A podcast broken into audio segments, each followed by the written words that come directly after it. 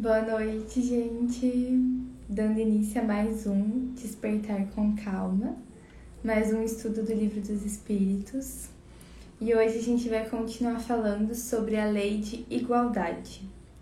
Então, antes de iniciar o estudo de hoje, eu convido vocês a fecharem os olhos no momento de oração comigo. E nesse momento eu peço a proteção, o amparo e a inspiração dos nossos guias espirituais de todos os espíritos de luz que acompanham esse estudo junto com a gente. Peço para que eles possam estar nos guiando, nos orientando pelas melhores reflexões diante de cada uma das questões de hoje e para que a gente possa emanar a luz desse estudo para todos os seres que necessitem dela. Que assim seja. Bom, então hoje a gente vai dar continuidade ao estudo da oitava lei, que é a lei de igualdade. Então a gente vai dar continuidade pela parte em que começamos a falar sobre as provas da riqueza e da miséria. Então, na questão 814, Kardec questiona: Por que Deus deu a uns a riqueza e o poder e a outros a miséria?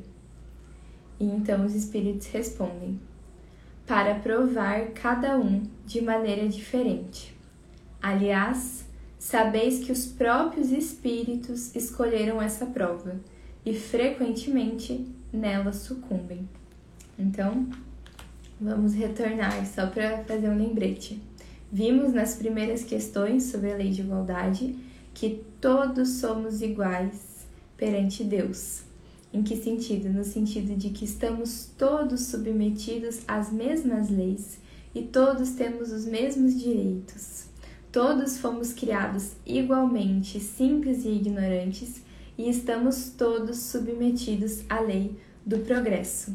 Então fomos criados todos iguais, todos temos o mesmo livre-arbítrio, mas a partir da reencarnação número 1, um, começamos a nos diferenciar através das nossas ações, através dos caminhos que escolhemos, através do nosso mérito, e aí assim a gente vai vendo uma diferenciação entre os espíritos, não porque Deus criou ou deu qualidades diferentes a cada um, mas sim porque cada um tomou rumos diferentes, fez escolhas diferentes ao longo de suas todas sucessivas vidas, que nos trouxe até esse momento, até esse aqui e agora. Bom, e aí então eles nos questionam agora: por que Deus deu a uns a riqueza e o poder e a outros a miséria? Então veja, não é que Deus deu, não é assim que funciona. É que cada um de nós, através de todas as escolhas que a gente fez, através de tudo aquilo que a gente já depurou e tudo aquilo que a gente tem ainda como motivação para depurar, para purificar, para a gente despertar e se elevar com base nos processos evolutivos de cada um, enquanto estamos no mundo espiritual, enquanto estamos no estado de espírito, nós mesmos fazemos o nosso planejamento reencarnatório e nos conhecendo, a gente escolhe em quais condições queremos reencarnar, em quais condições queremos ter a nossa próxima existência física, sabendo que essas condições vão fazer, vão estimular em nós a, o desenvolver de características que a gente quer trabalhar, de características que a gente quer às vezes depurar ou então desenvolver. Então, nós mesmos, enquanto no estado de espíritos, fazemos o nosso planejamento reencarnatório e escolhemos, por exemplo, viver em um estado de miséria ou então viver em um estado de riqueza, porque a gente sabe que esses dois estados vão nos dar as suas provas específicas e vão nos instigar a desenvolver características específicas. E muitas vezes, quando a gente está olhando com esse olhar muito material, muito de uma vida só, quando a gente esquece que essa vida na realidade ela é apenas um pedacinho de toda a nossa vida verdadeira, que é a nossa vida espiritual, quando a gente está olhando apenas para os confortos momentâneos materiais, a gente pode ter a falsa impressão de que a riqueza não é uma prova, mas é uma falsa impressão, porque ela é uma prova tão desafiadora quanto a miséria. Por quê? Porque quando o espírito ele reencarna nesse lugar de ter muitos bens materiais, de ter muitas condições financeiras, é muito fácil que ele se perca na matéria e que ele esqueça dos reais propósitos pelos quais ele reencarnou. Então é muito fácil se perder nos vícios, se perder nos bens materiais e acabar perdendo uma existência inteira apenas desfrutando da, da matéria, dos confortos passageiros. E aí, quando o espírito retorna para o mundo espiritual, ele vai ser cobrado por todas as condições financeiras que ele teve e que ele deveria ter utilizado, que ele se comprometeu uma vez no mundo espiritual a utilizar para o seu bem, para o seu desenvolvimento, para o bem do planeta, para o bem dos próximos. E aí ele veio e acabou usando simplesmente para conforto momentâneo. Então a riqueza ela é uma prova, sim, tanto quanto a miséria. E aí a gente vai ver na questão 815, Kardec questiona: qual das duas provas é a mais terrível para o homem? A da infelicidade ou a da fortuna? E aí os espíritos respondem: tanto uma quanto a outra. A miséria provoca o murmúrio contra a providência e a riqueza leva a todos os excessos. Então veja, as duas provas são provas difíceis. É claro que a gente pode olhar e pensar assim, nossa, mas eu preferia muito mais a prova da riqueza. Mas é, esse é um olhar ainda muito voltado para essa existência só e não para quando a gente olha para todas as outras. Então, o nosso espírito, enquanto ele está no mundo espiritual, ele tem mais capacidade de discernir e de escolher e aí eu acho que cabe a gente, nesse momento em que estamos reencarnados, confiar nas escolhas que a gente fez no mundo espiritual. Então, muitas vezes a gente não compreende, por exemplo, a família que eu reencarnei, a condição financeira que eu reencarnei, a gente não compreende alguns detalhes do que está acontecendo na nossa vida. E eu acho que é aqui que cabe justamente o confiar nas escolhas que a gente fez enquanto estava no mundo espiritual, porque nós escolhemos isso e confiar na providência divina, confiar que há leis regindo a nossa vida.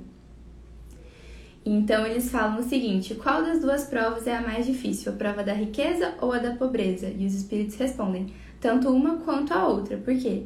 Porque a pobre da miséria vai gerar essa reclamação contra a providência, vai gerar essa desconfiança contra a providência e pode nos afastar de Deus, pode nos afastar de todas essas crenças e, ao mesmo tempo, a prova da riqueza pode levar aos excessos, aos vícios materiais e também a esse afastamento e esquecimento do propósito pelo qual estamos aqui. Então, na questão 816, Kardec questiona: Se o rico sofre mais tentações, não dispõe também de maiores meios para fazer o bem? E aí os espíritos respondem: É justamente o que sempre não faz ele se torna egoísta, orgulhoso e insaciável. Suas necessidades aumentam com sua fortuna e crê não haver jamais o bastante só para ele. Então veja, todo espírito que vem para cá com esse propósito de estar em uma condição socioeconômica boa, que o conceda a oportunidade de fazer o bem a si mesmo e ao próximo, ele veio para cá, e recebeu essa riqueza para isso. Então, ninguém tá aqui de férias, todos estamos aqui a trabalho. E aí é muito fácil que o espírito venha para cá com essa missão e acabe se perdendo no egoísmo, no orgulho e acabe entrando nesse lugar, nesse ciclo de nunca estar saciado com a condição financeira que tem e achar que nunca tem o suficiente para poder doar, para poder fazer caridade, para poder fazer o real propósito do porquê ele recebeu essa condição. Então, Kardec coloca um comentário falando o seguinte: A posição elevada neste mundo e a autoridade sobre seus semelhantes são provas tão grandes e tão difíceis quanto a miséria, porque quanto mais se é rico e poderoso, mais se tem obrigações a cumprir, e maiores são os meios para se fazer o bem e o mal. Deus experimenta o pobre pela resignação e o rico pelo uso que faz dos seus bens e do seu poder. Então, agora a gente parte para a próxima parte da lei da igualdade, que é sobre a igualdade de direitos do homem e da mulher. Então, na questão 817, Kardec questiona: Diante de Deus, o homem e a mulher são iguais e têm os mesmos direitos? E aí os espíritos respondem: Deus não deu a ambos a inteligência do bem e do mal e a faculdade de progredir? Então, sim, ambos são iguais diante Deus. E aí a gente lembra que o espírito não tem sexo. Então, quando a gente reencarna no mundo físico, no corpo físico, em que ainda existem sexos, porque conforme vamos progredindo, vamos reencarnando em mundos mais evoluídos, esses mundos vão sendo cada vez menos materiais, os nossos corpos vão sendo cada vez menos densos e essa necessidade dos, da distinção de sexos ela também vai desaparecer. Então, quanto mais a gente se aproxima da nossa vida espiritual, que é a vida verdadeira, menos distinções a gente tem. Então, não existe distinção de cor, de sexo, de condição financeira, isso é tudo material, né? Nada diz respeito ao que somos em essência. Então, não, não há diferença aos olhos de Deus entre homem e mulher. Até porque nessa reencarnação eu estou como mulher. Mas pode ser que numa próxima eu esteja como homem. Então, assim, não, não existe diferença. Na questão 818, Kardec questiona: De onde se origina a inferioridade moral da mulher em certos países? E os espíritos respondem: do império injusto e cruel que o homem tomou sobre ela. É um resultado das instituições sociais e do abuso da força sobre a fraqueza. Entre os homens pouco avançados do ponto de vista moral, a força faz o direito. Então, da onde surge isso? Isso surge do fato de que os povos eram mais bárbaros, eram mais primitivos e reinava a força e não a inteligência, não a sensibilidade, não. Enfim. Então a gente vê, e falamos anteriormente sobre a lei do progresso, que muitas vezes a gente olha para a situação atual e vê coisas que ainda são absurdas acontecendo e pensa, nossa, né, parece que a humanidade não está progredindo, mas ela está sim. Então ainda há muito o que corrigir na sociedade, mas quando a gente olha, por exemplo, essa questão dos direitos do homem e da mulher, a gente consegue ver que está sim havendo progresso. Então, olha como era essa situação há 200 anos atrás. A mulher não tinha o direito de voto, de trabalho, de. Enfim, nem escolher a própria roupa muitas vezes, né? E aí, hoje em dia, isso tudo, graças a Deus, já é muito mais avançado. Então, a gente ainda vê coisas absurdas acontecendo contra as mulheres, mas hoje temos leis. E essas leis funcionam né? A gente ainda tem falhas, mas estamos progredindo. E eu entendo que quanto mais a gente vai tendo esse entendimento de que isso aqui é apenas um corpo físico que não diz respeito ao que verdadeiramente somos, cada vez mais esses preconceitos todos eles vão caindo por terra e a gente vai conseguindo viver cada vez mais de forma mais equalitária e mais justa. Então, na questão 819, Kardec questiona: só um, por fim, último, último comentário sobre isso, é que eu entendo que o olhar que a gente tem que ter, eu acho, perante esse passado, é que isso era fruto de ignorância e de barbárie, de realmente um pensamento muito primitivo. Então, à medida que o pensamento vai sendo depurado, que vamos nos tornando mais inteligentes, mais evoluídos moralmente, isso tudo vai desaparecendo. E aí eu acho que não nos cabe necessariamente julgar, né, sei que é difícil, mas eu, eu entendo que nossa posição não é de julgamento, mas sim de entender que isso é um comportamento ainda que diz respeito a um processo evolutivo que ainda está muito no início. E que à medida que esses seres que ainda praticam atos que são que não não fazem jus à igualdade de direitos entre homens e mulheres, eu acho que o nosso olhar diante deles não deve ser de julgar, de, enfim, mas sim de entender que são espíritos que ainda precisam de mais compreensão, de mais estudo e que eles possam cumprir com a justiça da terra e com a justiça de Deus e no seu processo, no seu tempo, irem evoluindo. Né?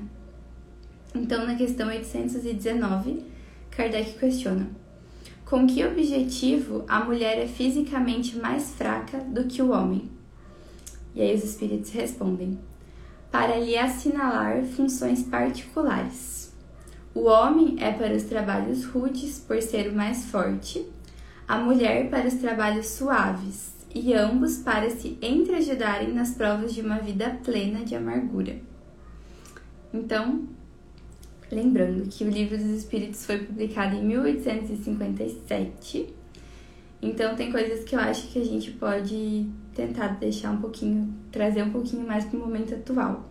A gente sabe que existe essa diferença física, que o homem é fisicamente mais forte do que as mulheres, mas isso não necessariamente quer dizer sobre qual trabalho, qual função um ou outro vai exercer. Então, todos nós hoje temos, né, graças a Deus, a oportunidade de estudar, de escolher com o que queremos trabalhar. E eu acho que muito mais disso ser definido pelo sexo e ser definido individualmente pela nossa missão única que cada um de nós veio cumprir aqui no planeta Terra.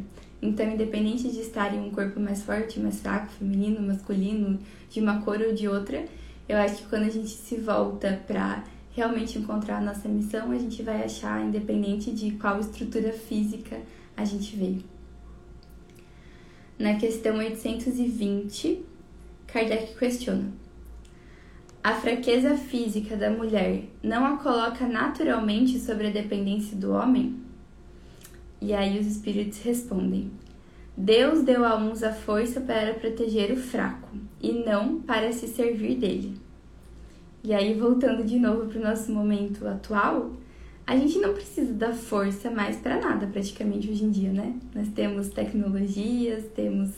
Enfim, não sei em qual momento da minha vida física que eu preciso de força, que eu precisaria de um homem para me defender, para fazer algo por mim. Então, isso também diz respeito a um conceito mais ultrapassado.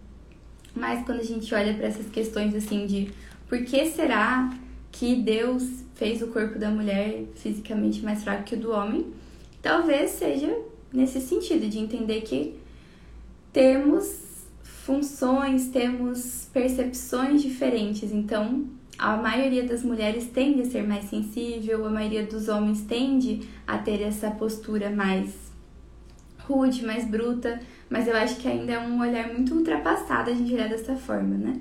Porque hoje a gente consegue olhar diferente, a gente não precisa de força física para praticamente nada do nosso dia a dia e a gente pode olhar mais para os dons particulares de cada um e não para as características gerais de cada sexo. Então, na questão 821, Kardec questiona: as funções para as quais a mulher está destinada pela natureza têm uma importância tão grande quanto as do homem? E aí os espíritos respondem: sim, e maiores. É ela quem lhe dá as primeiras noções de vida. Então, quando a gente está olhando para essas funções que seriam as específicas de cada sexo, ambas são igualmente importantes. Mas essa questão que ele fala de que a função da mulher seria maior porque é ela quem lhe dá as primeiras noções de vida, eu entendo que ele está falando a respeito da maternidade, que é justamente, imagina, né, o corpo da mulher ele é preparado para gerar um ser, e aí existe em toda mulher, eu entendo esse instinto materno, mas de novo, a gente sabe que não necessariamente, eu acho errado qualquer forma de generalização. Porque tem homens que têm tanto esse instinto de paternidade quanto as mulheres têm de maternidade, né? E também homens podem passar para os filhos esse instinto das primeiras noções da vida, tanto quanto mulheres podem fazer. Então, eu entendo que quando a gente está lendo o livro dos Espíritos, é importante a gente ter esse discernimento de que ele foi feito em 1857, de que muitas vezes tinham perguntas aqui dentro que faziam sentido no momento histórico, Kardec estar questionando elas, e que isso não diminui a grandeza da doutrina. Só a gente ter esse discernimento e essa capacidade de filtrar. Então, o que é útil para mim hoje, o que não é, enfim. Na questão 822, Kardec questiona: Os homens, sendo iguais diante da lei de Deus, devem sê-lo igualmente diante da lei dos homens? Então, sendo todos nós espíritos iguais perante os olhos de Deus. Nós deveríamos todos, homens e mulheres, sermos iguais perante a lei dos homens também? E aí os espíritos respondem: é o primeiro princípio da justiça. Não façais aos outros o que não quereis que vos fizessem. Então, sim, deveríamos, e eu entendo que com o progredir da civilização, seremos iguais perante as leis, todas. Então, Kardec questiona: segundo isso, uma legislação para ser perfeitamente justa deve consagrar a igualdade dos direitos entre o homem e a mulher? E os espíritos respondem sim. A lei humana, para ser equitativa, deve consagrar a igualdade dos direitos entre o homem e a mulher, pois todo privilégio concedido a um ou a outro é contrário à justiça. A emancipação da mulher segue o processo da civilização sua subjugação caminha com a barbárie. Os sexos, aliás, não existem senão pela organização física, visto que os espíritos podem tomar um e outro, não havendo diferença entre eles sobre esse aspecto, e por conseguinte, devem gozar dos mesmos direitos. Então, sim, à medida em que as nossas leis humanas forem se aproximando das leis de Deus, é isso que a gente vai ver, uma total igualdade de direitos entre todos os seres. E assim, então, a gente encerra essa parte do gênero. E hoje eu vou deixar o episódio um pouquinho mais longo só para a gente finalizar a lei de igualdade com as próximas duas questões que falam sobre a igualdade diante do túmulo. Então, na questão 823, Kardec questiona. De onde vem o desejo de perpetuar-se a memória pelos monumentos fúnebres?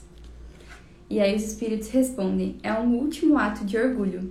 Então ele está falando o quê? Ele está falando sobre a igualdade ou sobre a diferença que a gente vê, por exemplo, nas cerimônias de morte ou então naquelas estátuas que eles colocam muitas vezes nos cemitérios, nos túmulos. Então, está falando sobre essa igualdade ou desigualdade no túmulo. E aí, os espíritos falam que isso representa um último ato de orgulho. Olha que interessante. E aí, Kardec questiona: Mas a suntuosidade dos monumentos fúnebres frequentemente não é determinada pelos parentes que desejam honrar a memória do falecido e não pelo próprio falecido? Então, seria um último ato de orgulho, mas muitas vezes isso é definido pelos próprios parentes e não pelo ser que faleceu. E aí os espíritos respondem: orgulho dos parentes que querem se glorificar a si mesmos. Oh, sim, não é sempre pelo morto que se fazem todas essas demonstrações. É por amor próprio e pelo mundo, e para ostentar sua riqueza. Crês que a lembrança de um ser querido seja menos durável no coração do pobre porque ele não pode colocar senão uma flor sobre sua tumba? Crês que o mármore salva do esquecimento aquele que foi inútil sobre a terra? Então, essas grandes estátuas e túmulos lindos, eles não querem, na realidade, dizer nada se não houver um sentimento verdadeiro no coração. Então, muito mais um ato de amor àqueles que faleceram da nossa parte seria fazer uma oração sincera, mandar luz, pedir por proteção daquele ser, pedir amparo daquele ser, que ele esteja protegido, que ele esteja acompanhado dos seus guias espirituais, que ele tenha compreensão de que ele faleceu, de que essa é a sua vida verdadeira, que é a vida espiritual. Então, isso é muito mais valioso do que fazer grandes gestos depois da morte. Então, os espíritos respondem que isso seria muito mais por orgulho daqueles que fazem do que por uma real diferença no mundo espiritual, né? Não vai ter. E por fim, na questão 824, Kardec questiona: Reprovais de maneira absoluta a pompa dos funerais? Então isso seria reprovável? E aí os espíritos respondem: não. Quando honra a memória de um homem de bem, é justa e um bom exemplo. Então, não, não é reprovável, só não é necessário, né? Só não é isso que vai fazer uma diferença no pós-morte da, desse espírito que acabou de desencarnar. E aí os espíritos. Não, e aí Kardec coloca um comentário falando o seguinte: O túmulo é o local de encontro de todos os homens. Ali terminam implacavelmente todas as distinções humanas. É em vão que o rico quer perpetuar sua memória por monumentos faustosos. O tempo os destruirá como ao corpo, pois assim quer a natureza. A lembrança de suas boas e de suas más ações será menos perceptível que seu túmulo. Olha só que lindo, eu vou ler de novo. A lembrança de suas boas e de suas más ações será menos perceptível que seu túmulo. A pompa de seus funerais não o levará das suas torpezas e nem o fará subir um degrau na hierarquia espiritual. Então, muito mais vale as ações que aquele ser cometeu durante a sua vida física do que o seu túmulo. Então, que a gente lembre disso quando a gente estiver, né, passando por um momento em que algum ente querido alguém próximo de nós desencarnou, que é muito mais válido as nossas orações nesse momento, a nossa lembrança, o nosso desejo sincero para aquele ser que acabou de desencarnar do que quão grande, quão lindo vai ser o seu túmulo. E se você quiser fazer isso e ainda assim fazer oração, tudo bem também. Mas só a gente ter esse entendimento de que não é isso que vai fazer uma diferença espiritual. Enfim, assim a gente encerra então o estudo de hoje. Agradeço imensamente a presença de todos que estão aqui e o auxílio espiritual que a gente recebe durante esse estudo. E assim eu dou por encerrado o estudo de hoje. E até amanhã, gente. Um beijo.